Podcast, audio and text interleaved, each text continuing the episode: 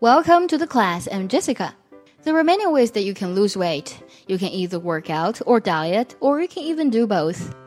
But how to lose weight without starving? How to lose weight in the right way? Here are some ways that can help you lose weight easily in everyday life. Let's see what they are. 1. Eat 5 to 6 times a day and chew your food thoroughly in order to catch the signal about being full.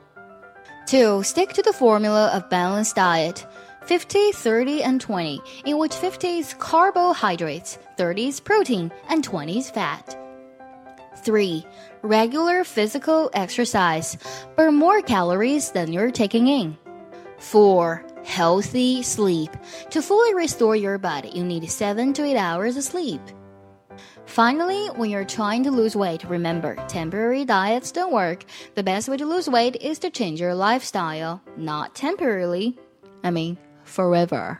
刚才我们讲到了如何非常简单的减肥的几种小方法，如果你有听懂的话，可以留言告诉卡卡哦。